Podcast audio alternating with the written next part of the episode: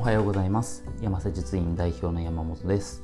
この番組では心と体の健康に関する内容を持論を交えてお話ししていきます。今回はですね高尾を早歩こうというテーマでお話ししていきます。えー、前回のエピソードナンバー94「高尾を走ろう再開」というテーマの延長みたいな形になるんですけど前回のですね「高尾を走ろう」に関してはあくまでメインのアクティビティとしてトレイルランニングというものですね。もう山を走ったり登ってでまた走ってみたいなそんな感じですね。やっていくんですけども、えー、ちょっとそれだとですねあの体力に自信がない方だったりだとかっていうのは参加がやはり難しい、ね、ハイキングとトレイルランニングって結構装備がやっぱり違うんですね。ね結構こう高尾山周辺歩いている方、えー、見ていくとですねやっぱりあの冬場でも短パンで半袖、まあ、上長袖着ている方もいるんですけどなんか小さい、えー、ランニングザックですね。もう体にピタッとフィットするようなベストみたいな形だったりだとかもうスポーツランニングのランニングですね。あの街中で走るようなランニングの延長のような格好ですね、まあ、そういう方っていうのがイメージがつくかなと思うんですけどもやっぱりそうするとですねあのなかなかこう万人に受けるかというと、まあ、受けてほしいっていう気持ちはあります。やっぱりちょっとね走れるぐらいの体力があった方が健康的なのでいいんですけど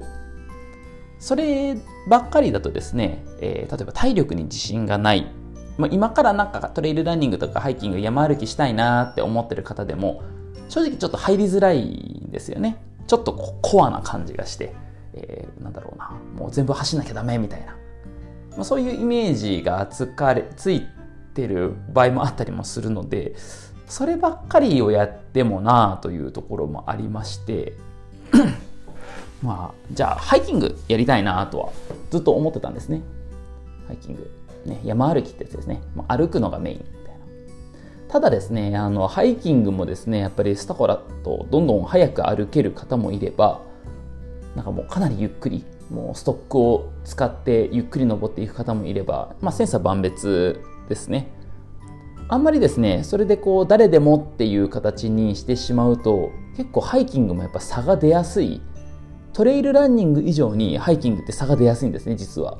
うん。これまでもハイキングの企画何回かやったんですけど、えー、結構びっくりするぐらい差がつくと。まあ、そうなってしまうと、やはり早く、ある程度早く歩ける方からすると、まあ、今の時期、冬の時期だとやっぱ待ってる間寒いだったりとか、っていうことで、えー、みんなが楽しめるわけではないっていう感じになってしまう。けど、ハイキングは楽しいから行きたい。いろいろ考えた結果あのじゃああの中間を取って早歩きってどうでしょうっていうところでちょっと実験的にやってみたいなと思います。まあ、体力ね、えー、やっぱりすごく問題になってくるとこなんですが、まあ、これ早歩きっていうことなので基本的には歩きです。歩き。ただ、えー、トレイル登山道上もですね、まあ、体力があるないかかわらずですねあこの道だったら、まあ、そんなにゴツゴツもしてないし根っこもないしで平坦だしこれだとなんかゆるっとこうジョギング程度ねジョギング程度だったら走れるかなっていう道がたまに出てくるんですね。そういうところだけちょろちょろっと走る。あとは、えー、危なくないようなゆるい下り坂ですね。あのすごく段差の大きい下り坂走るとやっぱり危ないですからかなり体力もそうですし、えー、そのステップワークというかね。そういう足の置き方みたいな。そういうところちょっとしっかりとしないと危ないので、まあ、そういうところは避けてゆるい下り坂だったりとかはゆるっと走ると、まあ、あくまでゆるっとですね。ほんとジョギング程度。であとは登る時だったりとか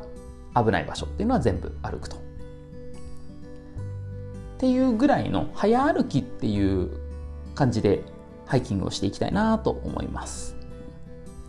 で、ハイキングなのでですね、あのー、その高尾を走ろうというトレイルランニングの企画と違って、持っている荷物っていうのがちょっと増えます。理由としてはですね、え、目的地いろいろこう決めていくんですけども、そこでまあご飯食べたりだとか山ご飯作る時間だったりとかですね、コーヒーを入れたりする時間、そういうのも、えー、設けようかなと思っています。まあ、僕とかだと、まあ、ご飯はそんなこだわらないんですけど、あのー、そこで湯を沸かしてコーヒー入れて飲むみたいな、そういうのは好きなので、えー、僕もそういうことしたいので、だいたいどうだろうな、30分から1時間はかからないぐらいですかね、45分とか。それぐらいはちょっと休憩時間取っていろいろね皆さん持ってきたもので作ったりだとか、えー、する時間を設けようかなと思っています。で冬の時期だとですねやっぱ作ってる時間って寒いのであの上着ですね。保温をする、まあ、ダウンジャケットみたいな。そういうものだったりとかを持っていくので、まあ、必然的に歩くスピードっていうのがちょっと遅くなるんですね、まあ、それが逆にハイキングする分にはちょうどよくって、えー、ゆっくり歩いていくとトレイルランニングと違ってまあ、自然の植生の変化だったりだとか例えば道ここだけ削れてるねなんか動物通ったのかなとかそういうねなかなか速いスピードだと見えないものが見えてきたりだとかっていうところもあって、えー、楽しみ方がまた変わってくるんですねその楽しみ方が変わってくるところっていうのを、えー、ぜひ体験していただけるといいかなと思いましてまあ、早歩きっていうところで、えー、やっていこうかなと思います。あんまりね、だらだら歩くっていうのも、それはそれでさっきもね、お話ししましたけど、差が生まれやすいので、ちょっと走るよぐらいな感じですね。もちろん、あのー、体力ない方だったりとか自信ない方でも、まあ、来ていただければなるべく合わせていきますのであんまりこう、あのー、私なんてみたいな思わずに、